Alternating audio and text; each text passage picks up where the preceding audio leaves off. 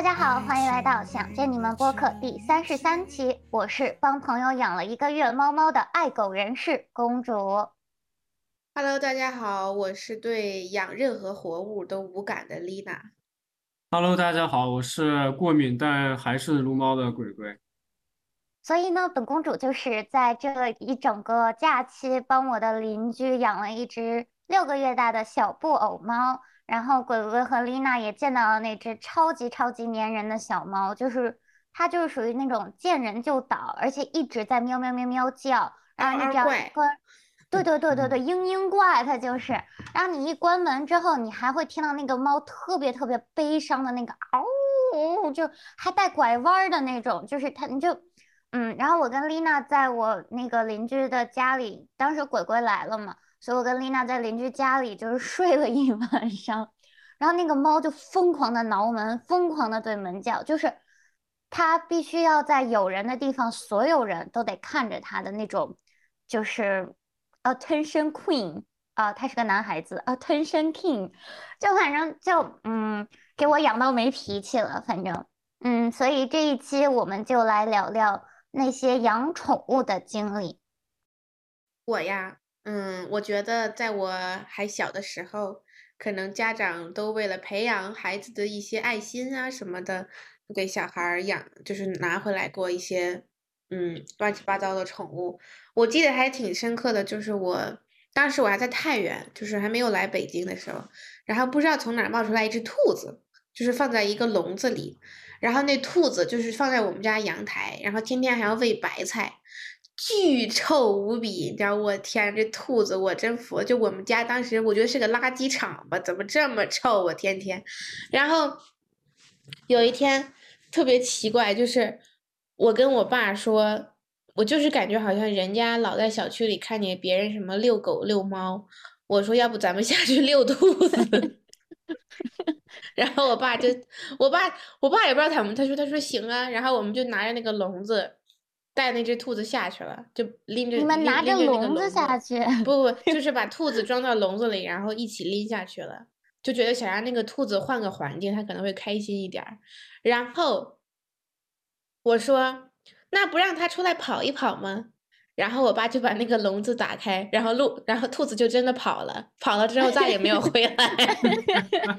然后就是说，就是整个过程快到我都难以相信。然后我就说他是跑掉了吗？我爸，我跟我爸找了半天，影都没了。咱们就是说，我的天，就在楼楼下那个小花园啊。然后我跟我爸就灰溜溜的拿了一个空的笼子回家了，你知道吗？就整件事情离谱，就是觉得怎么回事？然后就感觉就就好像就是把它放了似的，还是怎么的？所以这是我从小到大第一个对。养动物的一个感觉吧，就是没有 没有什么体验感，好像 嗯。然后后来到了北京，经常去公园儿，然后公园里有卖什么嗯乌龟呀、小王八啥的，然后就买过一只小王八带回家。然后小王八也是也是要换水呀，什么给它喂肉啊什么，但是王八就是还挺好养的。然后我不知道为什么竟然吃肉。就是我们家好像是喂那个瘦肉，我我我也好像印象不是特别深，嗯，然后也是有一天，就是养了很久，好像就不太想养了，然后又是我跟我爸，就是 就觉得说要不放到门口那条小河里。我说行，我说行，然后就放到那里。我说放到那里，它还能活吗？我爸说应该可以。他说那河里应该有不少它能吃的东西。然后我说行，然后我俩又是拿着那个小小王八的缸，跟小王八一起，然后 去到 门口一条小河沟，然后我爸就把那个王八拿出来，然后就是就是顺到了河里。然后那王八就自己扑腾扑腾，然后就也是不见了。但是哎，你你知道乌龟其实不能随便放，真的？我不知道啊。你当时不知道，你现在知道了吧？我现在也不知道，我现在绝对不会再养了。我觉得啊，因为因为就是尤其那种宠物龟，就巴西龟什么的，它是一种那个外来物种嘛。然后它如果放到本地的那种生态环境里面，它是把本地物种都给吃掉，或者说把那个。跟那些本地物种抢食物资源，然后本地生物就饿死。尤其巴西龟，巴西龟是一个特别顽强的品种，就它对生存的要求很，生存环境要求很低，所以它就很容易就泛滥。嗯，妈呀，我我小时候养了很多巴西龟，然后就 那你都怎么放生了最后？我不放生，它们活不到放生。嗯，乌龟还会死呢。会呀、会呀、因为我小的时候，我我爸有一段时间很愿意养鱼，然后我们就去那个那种花鸟鱼虫市场，然后他去买鱼的时候，我就去我就买一个那种就小乌龟嘛，就很小很小那种，然后呃大概养个玩个一两周吧，然后它就要么在家里就消失了，要么就是就是暴毙而亡，我也不知道为什么。为什么会消失啊？就是它跑了，比如说跑到什么沙发下面什么的，就是我们很久之后清理打扫房间，有时候就会发出发现一个乌龟的壳在在那个沙发下面。天呐，嗯，好诡异啊！嗯，然后后来有一次，嗯，后来有一次我们又买了一个一个乌龟，然后也还是巴西龟，然后就养嘛，它是那种在水里那种水龟，就不是那种不用倒水那种。然后同时还买了一个一个龟，别的龟叫猪鼻龟，你知道猪鼻龟吗？它长什么样啊？它长它猪鼻子吗？对，它它像一个海龟一样，但它实际上是个淡水龟，它多大呀。很大吗？很小很小，就是它是小的时候这么小，长大可以变更大。但是我们当时买的是小的，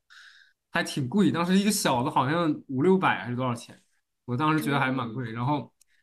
啊、就很好看，你们可以去查一下，真的很好看，很可爱。然后它还会跟你互动，嗯，然后我就把这个龟跟我上一次买那个巴西龟就是养在一起，然后那个巴西龟就把这个龟给咬死了。what？特别惨，就把它咬的，就是已经面目全非了，就一一个晚上就直接把它咬死了。然后我当时就特别伤心，死了吧，鬼！对我特别伤心，因为就相当于就我那个巴西龟可能也就十块钱，把我的六百块给咬死了，你知道吗？而且那个六百块还那么可爱，然后我就把六百块就埋了嘛。然后我当时就很愤怒，就那个巴西，我当时上小学吧，啊不，呃对小学，然后我就当时很愤怒，我就把那个巴西龟从水里捞出来了，就往往地上摔了一下。嗯，摔了一下，然后然后就他就出了一点血，还是外伤，然后我以为他就应该也快死了吧，然后结果他他活到了现在，他现在还活还活着，现在还活着，他已经长得非常大，已经已经这么大了，大概大概有这么大，就是跟有一个大盘子那么大。对对对呐，对，因为巴西龟这个东西真的很难养死，你只要给它吃的，它就能活，能一直长，它就还活着，然后在我爷爷奶奶家现在。长知我每次这是什么。王八界的绿萝是吗？对呀、所以我当时就一直觉得就是叫什么来着，是这个坏人就可以活很久，嗯就嗯，有点那个觉。感觉，有点那对个感觉。对，然后这个是嗯乌龟，然后还养过，也养过兔子，也养，但是兔子也是，兔子实在太臭了，而且到后面它就不可爱了，就对，我也就肚子太就就是肚子太大了，兔子太嗯大了，兔子兔子太大，了，就是呆呆的，很奇怪长得。而且而且嗯兔子这个东西你在家养，你好像也只能把它放在笼子里，你不能让它在地上跑来跑去的。嗯，嗯嗯，后而且来因为它的脚脚经常是黄不拉几的，因为它总总踩自己的尿。对，而且你也不能撸，我感嗯觉不能嗯没人撸兔子。是的，还养过一只小狗，呃，是它其实是它是个猎犬，但是我们养的时候它比较小。当时是因为我妈就是突发奇想，非常想养狗，然后养了一周，她觉得太脏了，就实在受不了，就给送走了。那那个狗真是让我觉得狗就比猫性格要好太多了。就它，它每天我回家，它会来找我玩，就扑到我身上来回，就跟我特别好嘛。虽然说就我们也不是特别熟，但是它跟我就特别好。后来把它送走之后，养了一只猫，然后那个猫就是也是从一点点就是一个小奶猫开始养，然后养到养了一不到不到一年吧。呃，哎呀，那个猫我还是很喜欢的，但是它就是因为它是属于那种野猫嘛，就是收养的野猫，它就很喜欢咬人，很喜欢挠人，性格不太好。然后后来也是送到送到那种就是荒郊野外那种种菜的人家，然后据说他后来还跟外面别的野猫生了生了小猫，所以，就哎，我当时有一段时间因为这个事情特别抑郁，就是我就是因为毕竟是我小的时候那么那么小，然后一直就养嘛，然后后来就被送走了，我就挺特别难过，就很抑郁。我记得当时鬼，因为鬼它其实，嗯，它也一开始养猫的时候它还好，就是过敏没有那么严重，但是 越后来它的过敏就越来越严重。然后等猫猫送走了之后，鬼还天天看着那只猫的照片，然后跟我一起去猫咖，然后去吸猫，一边吸一边就开始想起他的小猫，就鬼，当时真的很 emo，嗯。啊，高中，所以我现在现在就是啊，你这只养了多，久啊？就你刚才说的这不，到一年吧，嗯，不到一年，但是它是我第一次就是养一个动物养这么久，就是那个嗯乌龟什么的那不算，因为它不一样。嗯，对，它不亲人，嗯嗯，对啊，然后现在就，哎，现在我就我爸妈又要养，我说你可千万别养，你那儿养了那么喜欢，到时候要要要么送走，要么它生点病，得多难受，对吧？嗯，就拉倒吧。确实，嗯，我就是，嗯，我小的时候吧养过龙猫，跟那个 龙猫电影的龙猫不一样，龙猫它长得很像大松鼠，或者就是它是松鼠的体型，耗子的样子，但是它有一条很长很长毛茸茸的尾巴，它就是一个小毛团。然后是我邻居养了两只龙龙猫，然后生的孩子的孩子。就是龙猫很能生，它就一直繁殖，然后就给了我们家一只黑色的纯黑的小龙猫，它当时特别特别小，好像才两个月大，就是一个小毛团。然后，嗯，反正龙猫好像也是要遛的，就是你倒不是要遛它，就是你得把它放出它的笼子，笼子。对，它的笼子也是很大，它就是它虽然只有小松鼠那么大的一只小龙猫。但是它的笼子跟就是那种大型犬的笼子是一样的，就是它会上蹿下跳，然后你也不能把它放到书架旁边，因为它紧张的时候它会啃那个书，就是 就反正就还挺嗯，就是挺有个性的吧。然后我们家就经常就是把它放到小阳台里，然后让它自己跑两圈，跑两圈之后再给它逮回笼子里。然后有一次，就是我爸爸把龙猫放出来了，然后那个龙猫就消失在了家里，然后我爸就拿着扫帚哪儿黑往哪儿杵，因为那只小龙猫也很黑嘛，就哪儿黑往哪儿杵，然后把那那只小龙猫给抓回来了。它还蛮亲人的，就是你搂在怀里，它就在你的怀里就是撺掇撺掇撺掇，然后爬到你肩上呀，蹭蹭你呀什么的。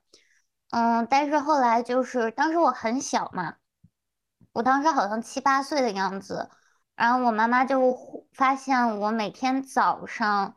都打十几个喷嚏，然后每天一回家也打十几个喷嚏，但是也没有感冒，就是疯狂的打喷嚏。然后我妈妈就发现我是对毛发、动物毛发是过敏的，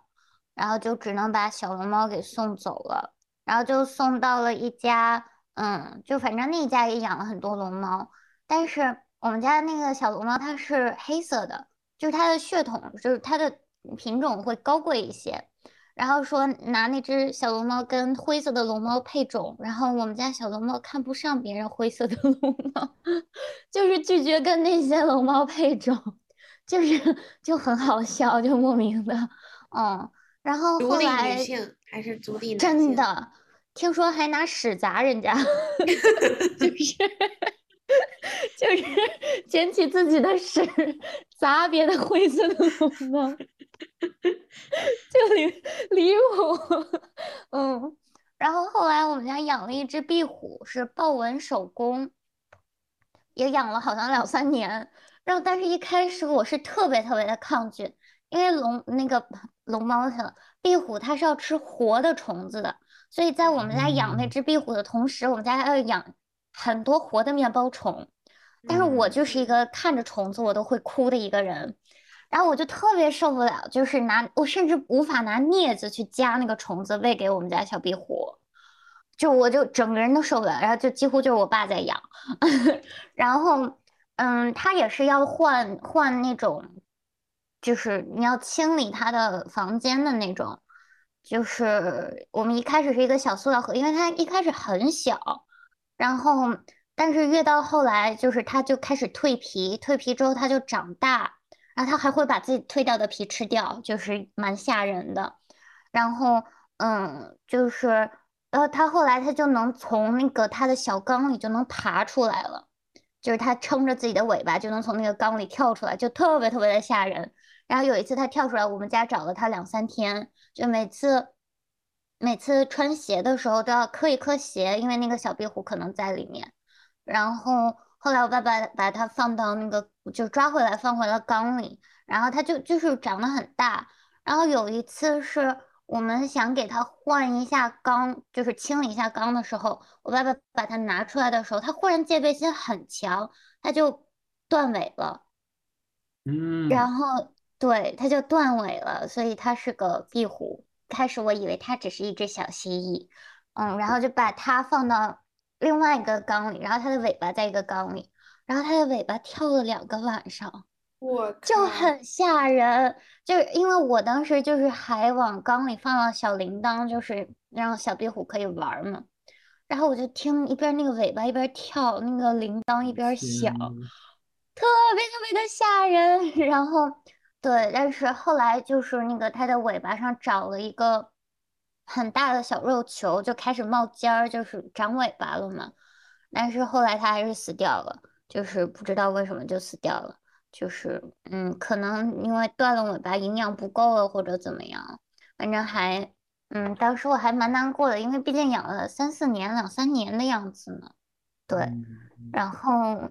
就是我小时候养的动物就蛮奇怪的。哎，我一直很好奇，壁虎断尾的时候，它是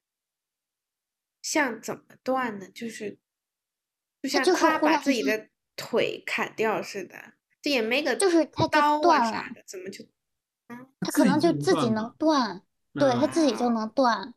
就是它就一挣扎，然后尾巴就就是自己就挣脱断了。就我也觉得很神奇，就是嗯。对，然后呢，就是这只小小猫 Loki，就是我邻居的猫，就是现在还在养。就是我邻居现在也不知道在欧洲哪里旅游，然后那个小 Loki 可能已经不记得它的主人了，就是因为它很小，它现在才六个月大嘛。然后它的主人其实也没有养它很久，它是一只长得非常好看的布偶猫，而且它性格很好，就它不会像。鬼鬼之前养的那只猫就是很凶，它很亲人，很粘人，就是他见人真的就开始翻肚皮。就是丽娜，丽娜也有体会。然后就是他第一次见丽娜，可能第二天就已经能趴在丽娜怀里睡觉的这种程度。就是他脾气很好，但是我对他的滤镜碎了。就是嗯，他。从来不在猫砂盆里拉大便，这是一个让我非常非常无语的一件事情。我问了我几乎所有的养猫的朋友，为什么这只猫不在猫砂盆里拉大便？怎么让一只猫在猫砂盆里拉大便？我的朋友都跟我说，这不应该是猫的天性吗？我当时什么？然后，而且它拉大便它不会埋，就是正常的猫它一般都很爱干净，所以它在猫砂盆里。上了厕所之后，他会拿那个爪子把用猫砂把那个便便给盖住。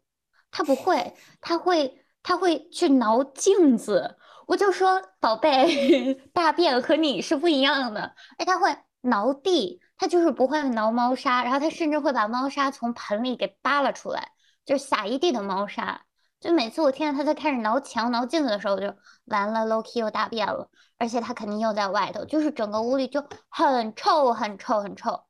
嗯，然后他虽然很亲人，但是他会经常就是他会在我写作业的时候就在我怀里，坐我怀里，然后就开始睡觉啊或者怎么样。但偶尔他调皮的时候呢，他就开始在我的键盘上乱踩、乱踩。然后有一次我正在跟我教授讲话，然后他就忽然就上去一顿猛踩，然后。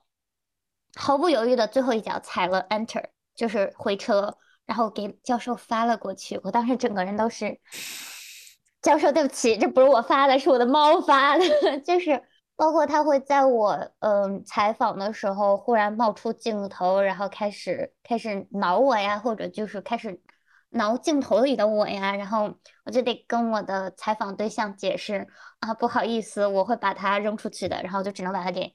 丢下桌。对，就是它就不是很聪明的鸭子，嗯，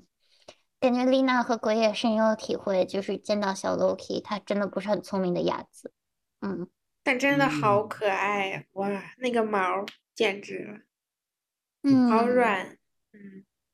是的，眼睛也很好看，很大。蓝对，它色的眼眼睛很蓝，对。然后我我还尝试过，就是因为它任人摆布，就软软软不拉几的任人摆布，我就拿着它的两个小爪爪，捡起它的大便放进猫砂盆里，然后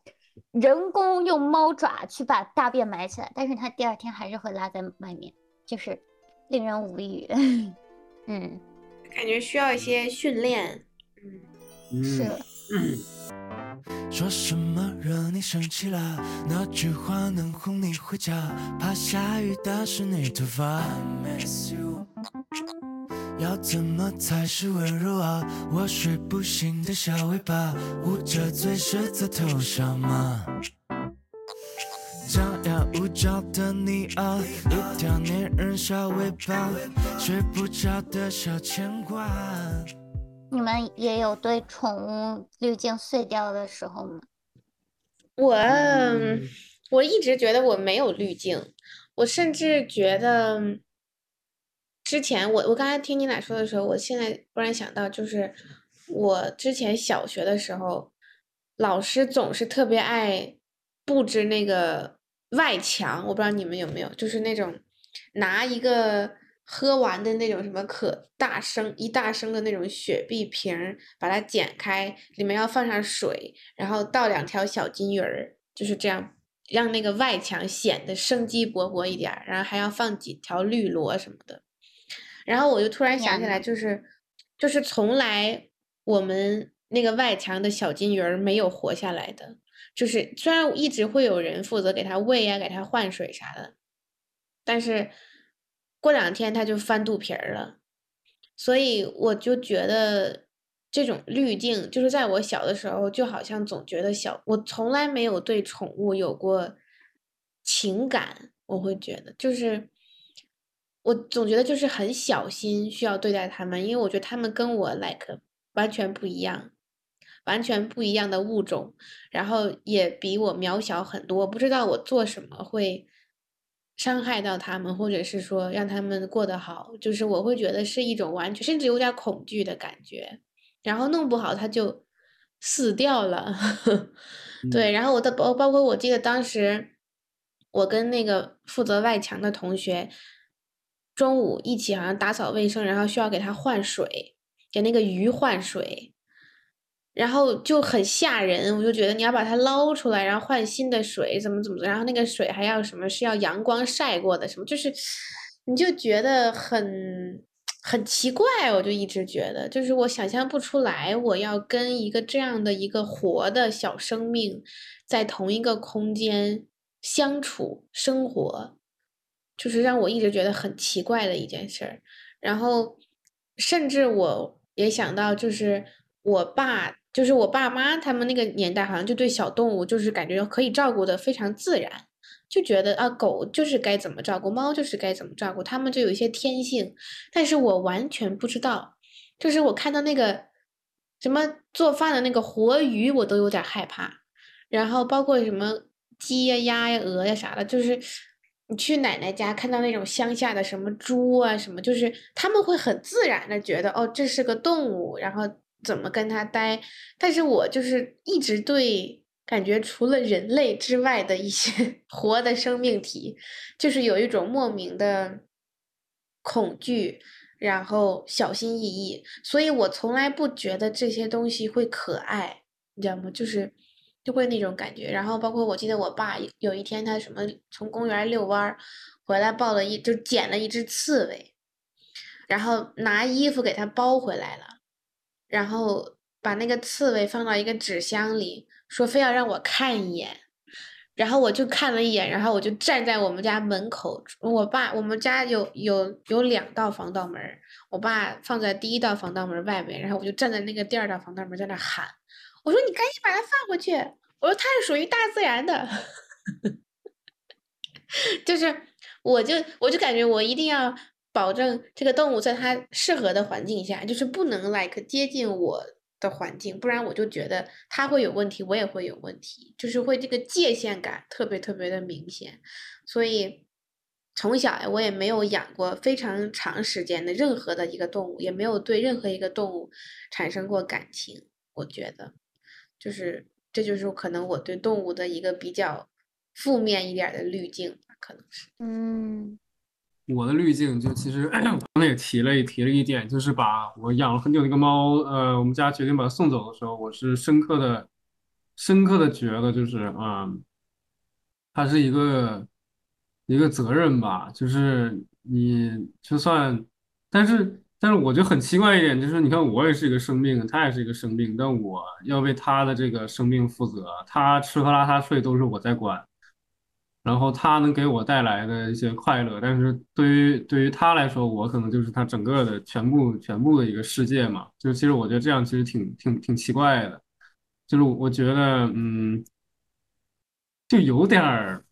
有点有有一点嗯，有点不太好，就是我觉得就这种关系嘛，我觉得不太好。再一个就是你把它送走之后，就是啊。就那种感觉嘛，就你已经有了习惯了这么一个一个这么好、这么亲密的一个关系，然后一下给它给它又断掉，就非常非常不适应。然后我现在就是其实什么都不想养，我现而且以后我我觉得我也不不太会养，就这个原因，就是因为你出点事儿，你真的太难受了。嗯，对，而且就是现在，我觉得我们还处于一个学习自我生活的一个一个阶段嘛，所以说，我觉得照顾自己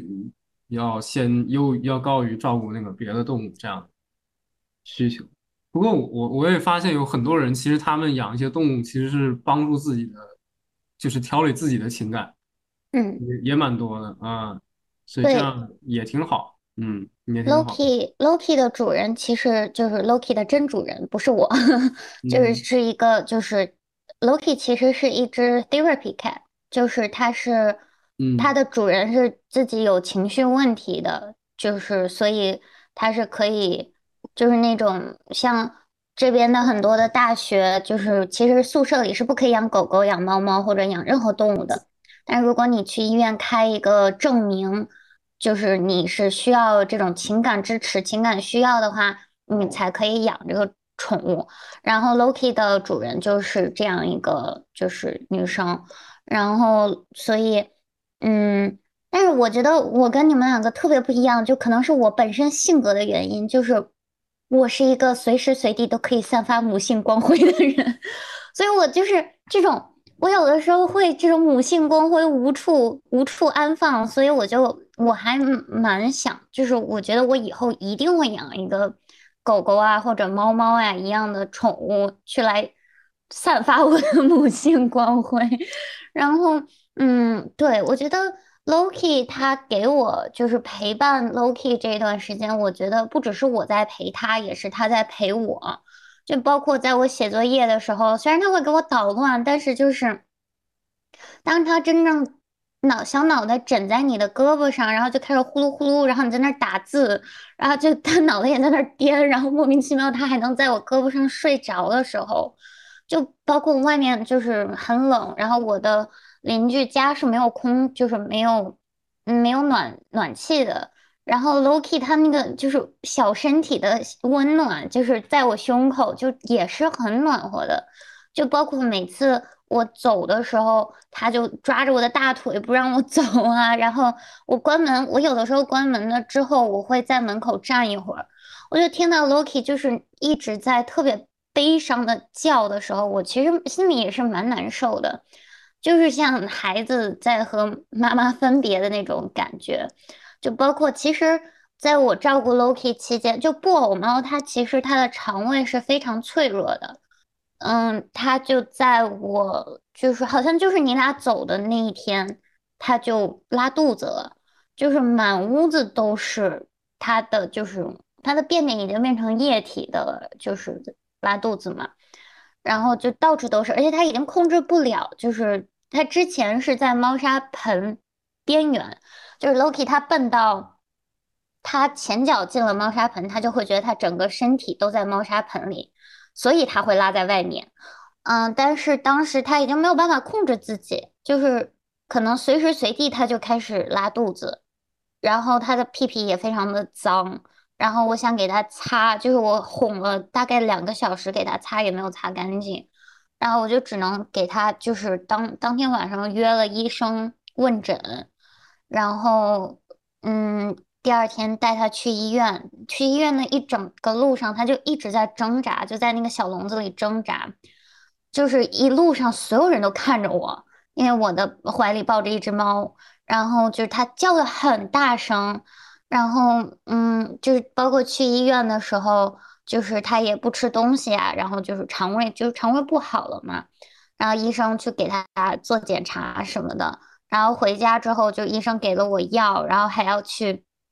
好吧，这大家不要表情那么凝重，就是这是好笑的部分来了，就是医生让我取 Loki 的一些便便给他带回到医院。然后 Loki 三天没有大便，然后他可能就是一路上给他吓着了，就是他没有，就是没有在外面。猫猫它是不需要遛的嘛，它没有见过外面的世界，然后他给他吓得三天没有拉大便，然后三天之后他拉了好多，就是给孩子憋坏了，然后他就拉了好多，然后就随便就是弄了一点儿给医生，就是他其实也没有什么事儿，就可能是嗯。那那两天就可能吃坏了呀，或者怎么样，就是冷了呀，就是就咱也不知道它到底为啥。医生也就是说，可能就是对于布偶猫来说很正常。但是当你看到他很痛苦的时候，你的心里也是会很难受的，因为他没有办法自己照顾自己，他是一个不能自理的一个小宝宝。就是他即使长多大，他也还是一个不太能自理的宝宝。他虽然可以自己吃饭、自己喝水。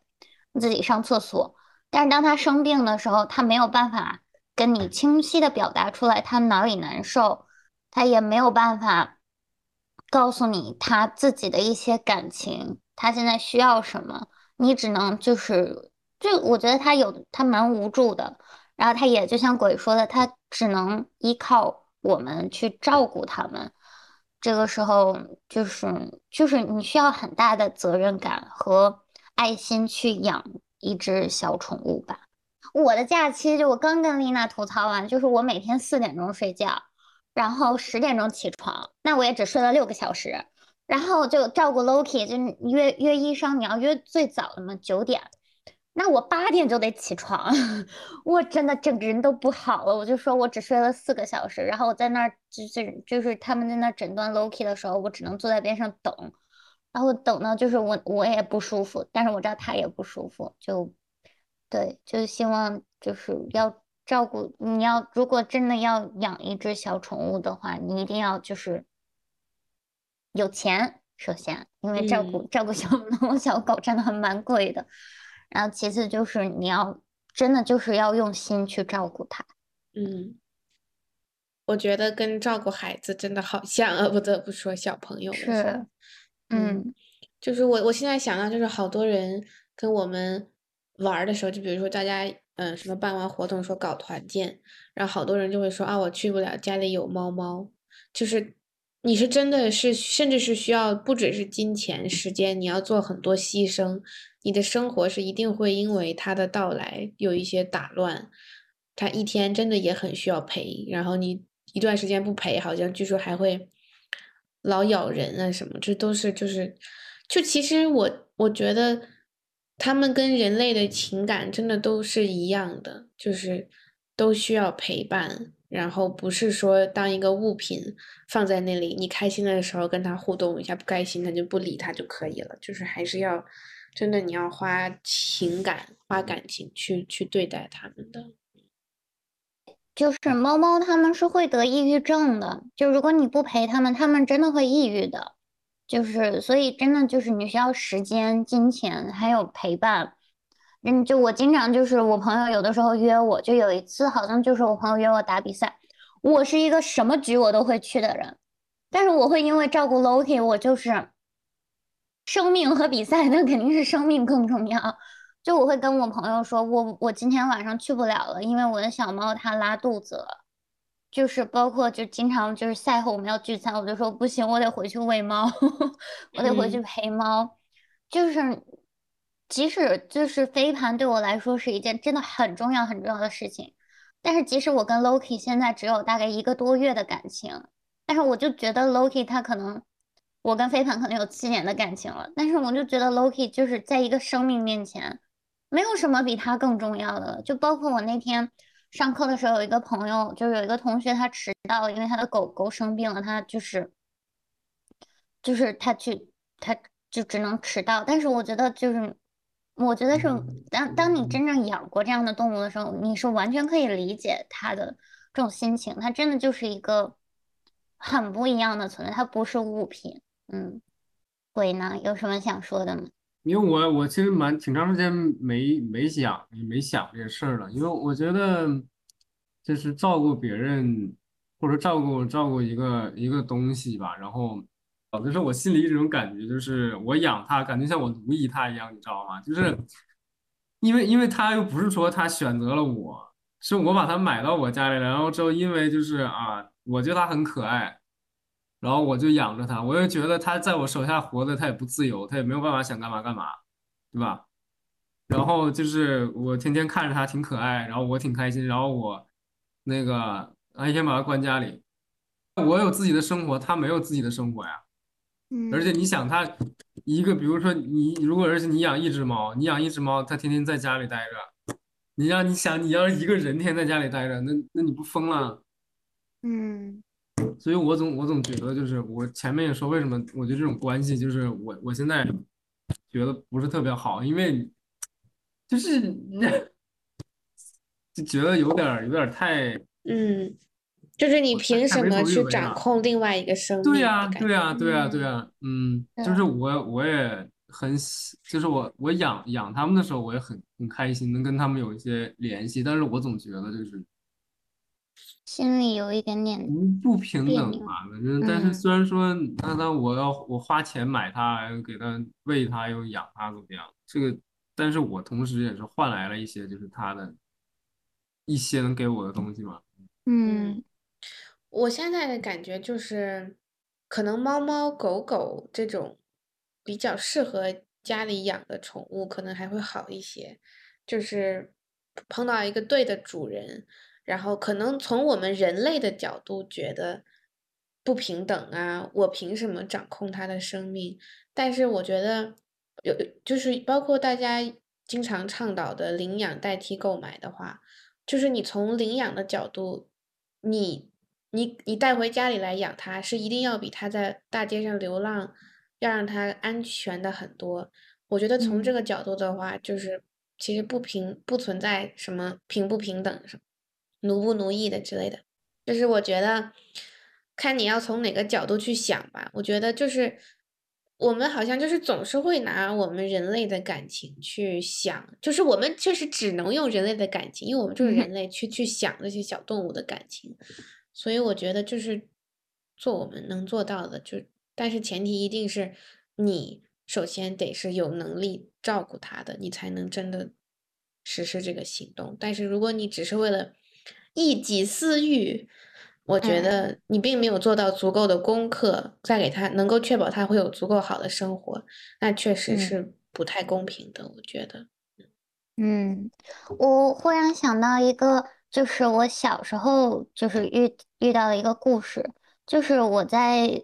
很小的时候吧，可能在上小学的时候，我从一出生，我们家的邻居就是送我们家龙猫的那个邻居，他们家就养了一只呃猎犬吧，应该不是猎犬，就是那种中型的那种犬，就是它叫兔子，它应该是它是一只狗，但是它叫兔子。然后好像就是从我刚出生，就是那只狗就一直在了。可能到我大概八九岁的时候，就是那一家他们很爱兔子，就是他们会把兔子当成家里的一员的那种爱它，就是就是嗯，然后嗯，可能在我上小刚上小学那会儿，他们就说兔子它虽然是一只很凶很凶的猎犬，但我小时候虎了吧唧抓着兔子耳朵骑它的时候，它从来也不会挣扎，就是脾气很好的一只狗狗。然后等到我上小学的时候，兔子就已经十五岁了，它就很老很老了，就是跟小时候看到它就是很不一样，就没有精神，走不动路了，然后有很多的老年病，就多处骨折，就因为他已经承受不了的是自己的身体，然后身上浑身长包，然后就是蹭，就是很他身体很难受，他就很痒，然后就在墙上蹭，然后会蹭一墙的血那种。就是他已经是到这种程度了，但是他就是一直就是还就是活着，就是他家里人也就是一开始他是能自己下楼梯的，后来就是家里人就只能抱着他去遛他，然后最后去医院，医生说，哎呀，我都要哭了，我每次想起来这个故事我就很难受，就是医生说这个狗狗它的生命真的很顽强，它很爱那个家人，那一家人也很爱兔子。但是兔子它就是以这样的方式去生活，它真的很痛苦。然后就是医生提出的方式就是安乐死。然后给兔子安乐死的时候，兔子的爸爸妈妈就是那个主人，他就是不愿意看到兔子死掉的样子，所以就是兔子就一个人留在那个手术室里打了一针安乐死。但是兔子它就一直没有把眼睛闭上，它就一直盯着，就是它的主人离开的那个门的方向。然后医生就是又给兔子打了第二针安乐死，兔子还是没有闭眼。然后它的主人就是回来，然后就是一直抱着兔子，就跟兔子说：“爸爸妈妈一直都特别爱你，爸爸妈妈永远爱你。”然后这个时候就是说了很久很久，兔子才就是。真正的就是接受这个事实，然后把眼睛闭上就死掉了。就这个，每次我想到兔子的时候，就是想到他们那一家人，我真的就是觉得，当你给了一个狗狗就是很多很多的爱的时候，狗狗它真的也是会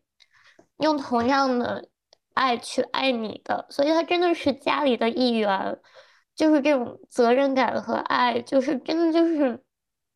我每次想到这个故事，我都会就是很难受，然后我就觉得我以后要养只狗狗的话，我一定要很很好很好的对它，就是即使会经历离别，但是我觉得还是就是一定要很爱这个小动物，因为你就是它的全世界了，嗯。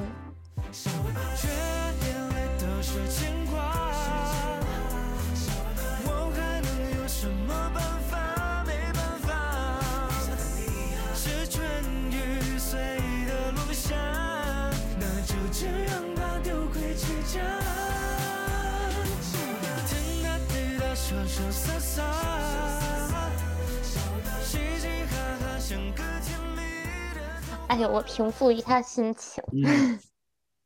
你先平复平复心情。嗯，对，所以说动物其实也是有有灵性，而且你跟它处那么久，它肯定不是说没有感觉的。对，嗯，对，我也觉得就是这种感情，你对它好还是不好？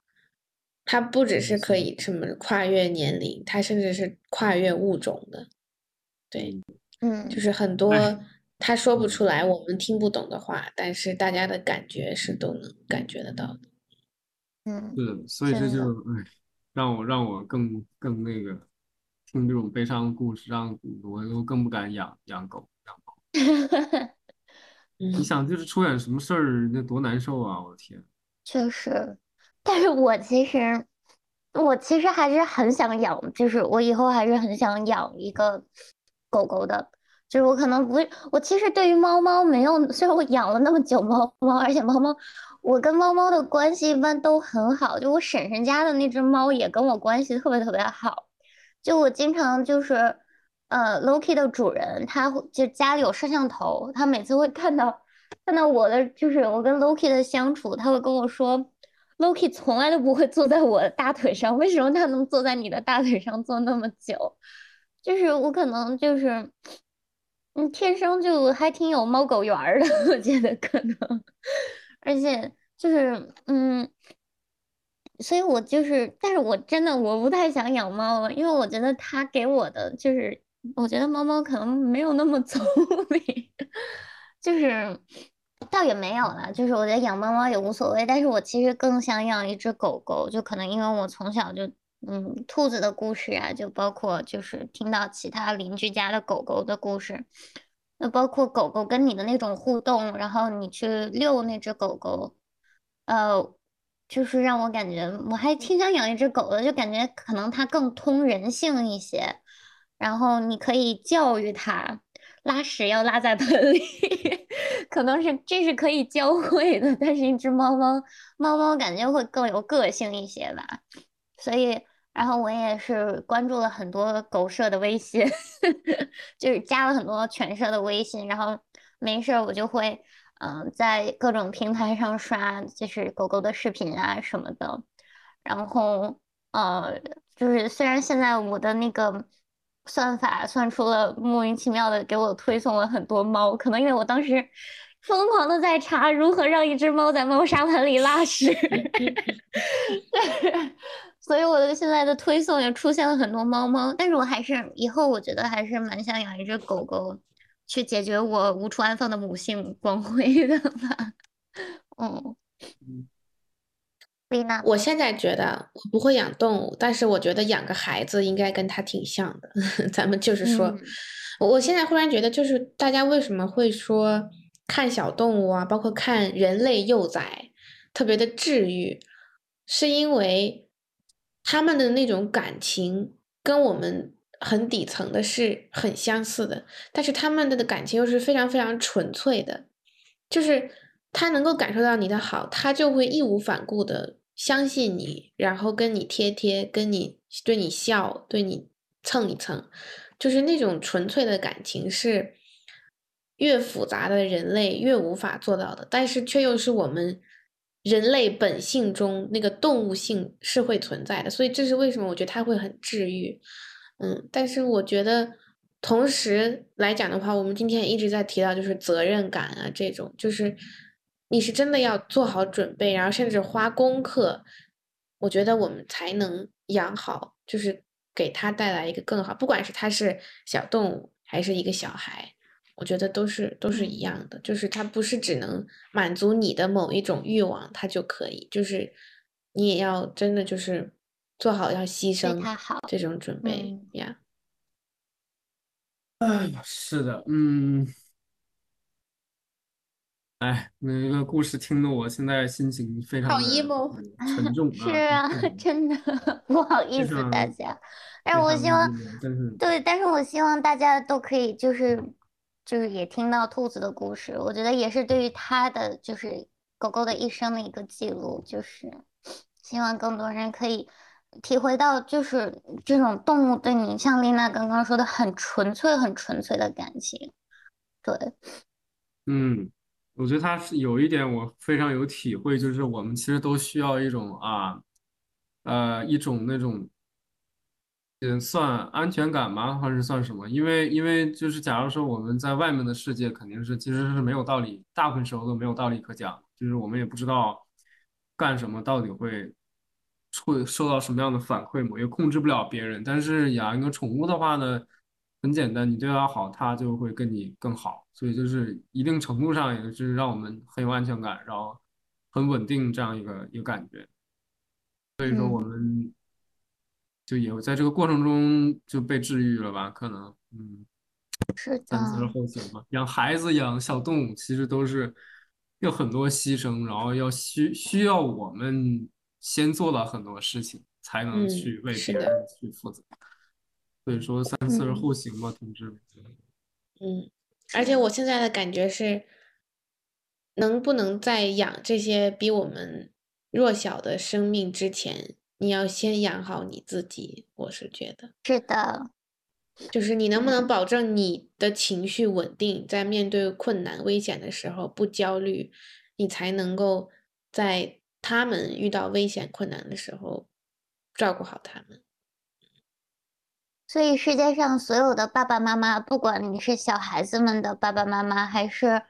小毛小动物的爸爸妈妈，小毛孩子的爸爸妈妈，真的都很伟大。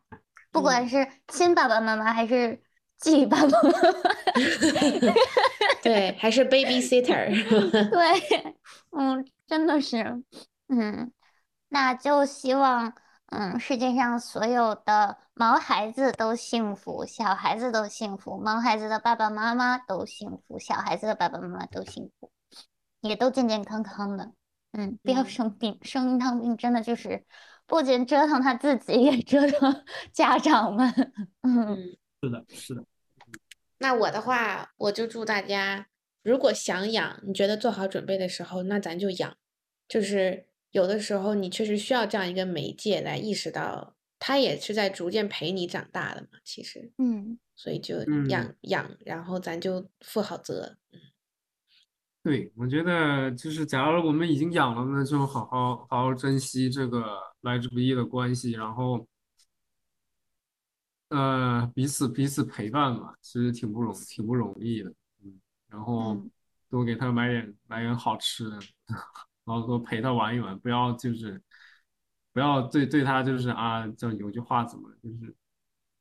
有事钟无艳，无事夏迎春嘛，就是有事儿找他，没事儿不理他这种。那这一期就到这里啦，感谢大家的收听，希望大家的萌孩子们都幸福。好，那大家拜拜。拜拜。等我们有自己的孩子，可以再录一期，看看有什么变化没有。我的天，现在根本不敢想这种事情。十年后再说吧。OK，嗯，拜拜。拜拜。哎。